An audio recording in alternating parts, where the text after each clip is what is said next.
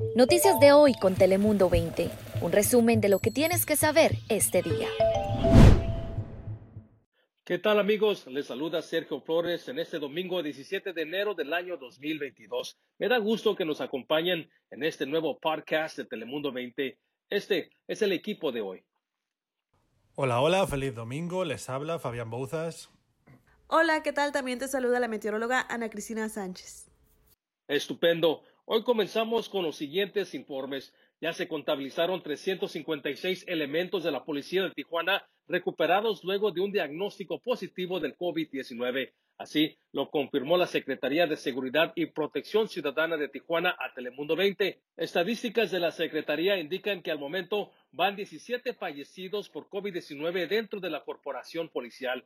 Esta cifra también incluye a bomberos. Actualmente hay 53 oficiales confirmados en cuarentena domiciliaria. Otros 45 también se encuentran en sus hogares, pero como posibles contagios. Hasta este sábado no se encuentra ningún uniformado hospitalizado.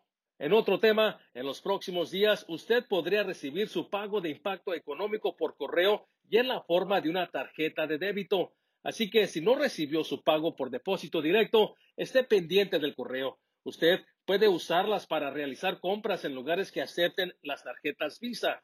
También puede retirar dinero en los cajeros automáticos correspondientes o transferir el saldo a su cuenta bancaria. Además, tome en cuenta que la tarjeta llegará en un sobre discreto para no llamar la atención de los ladrones. Ahora vayamos con mi compañera y meteoróloga Ana Cristina Sánchez. Hola Sergio, me da un gusto saludarte. Fíjate que hoy domingo vamos a disfrutar de temperaturas sumamente agradables en toda nuestra región, cielo soleado, la máxima en Tijuana de 28 grados centígrados y quizá de nueva cuenta y la gente piensa visitar las playas. Hágalo con mucha precaución porque hoy tendremos elevado oleaje, tenemos esa advertencia por peligro en las playas, las olas alcanzando hasta 7 pies de altura, pero algunas incluso hasta 10 pies de altura con peligrosas corrientes.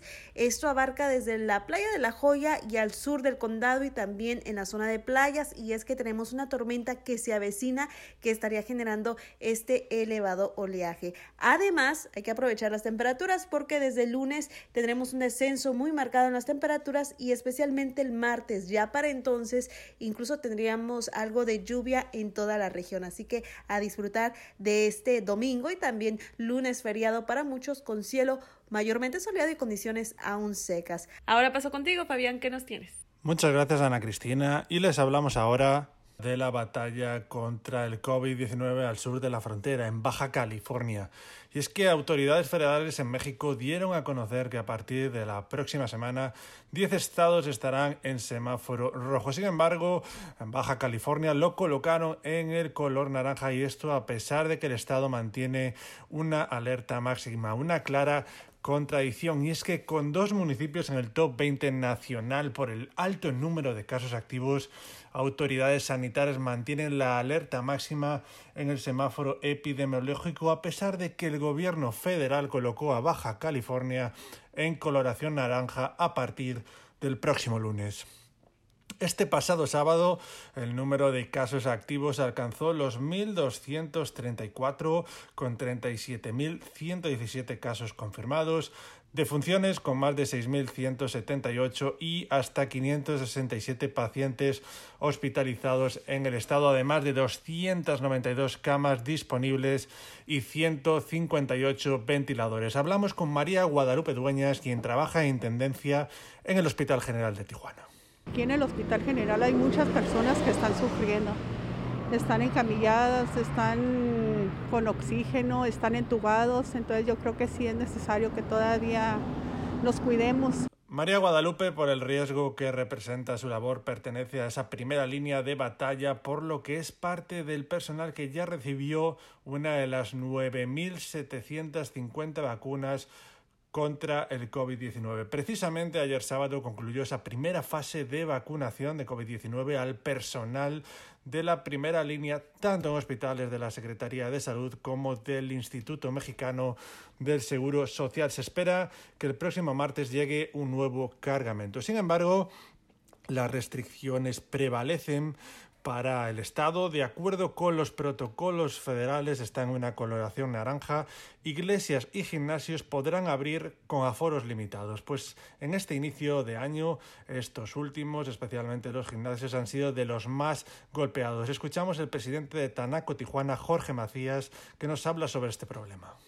Hay unos que pagan rentas altísimas porque están en lugares muy, muy privilegiados y la verdad pues es, imposible, ¿no? Estar pagando rentas y servicios y, empleados y seguro social y, y todo, lo, todo lo que implica llevar el negocio y no estar eh, con ingresos es... Como siempre, aquí les iremos contando cómo sigue avanzando esta larga batalla ya contra el COVID-19 en Baja California. Sergio, cuéntanos qué nos traes para cerrar este podcast. Adelante. Gracias, Fabián. Me da gusto saludarte. Para acabar, es importante recordar que estamos en el mes nacional de donar sangre. Los bancos de sangre dicen que sus donaciones se necesitan más que nunca. Y es que a nivel nacional, incluyendo aquí en San Diego, hay una fuerte demanda para las donaciones de plasma. Si se ha recuperado del COVID-19, considere donar su sangre y plasma a la Cruz Roja Americana, la cual señala que si dona entre hoy y el 20 de enero, automáticamente entrará en un sorteo para la posibilidad de ganarse algún premio como boletos para el Supertazón del próximo año, una tarjeta de regalo de 500 dólares o una televisión. Hasta aquí nuestro informe por el nuevo podcast de Telemundo 20. Gracias por su sintonía. Noticias de hoy con Telemundo 20. Suscríbete, ponemos información a tu alcance todos los días.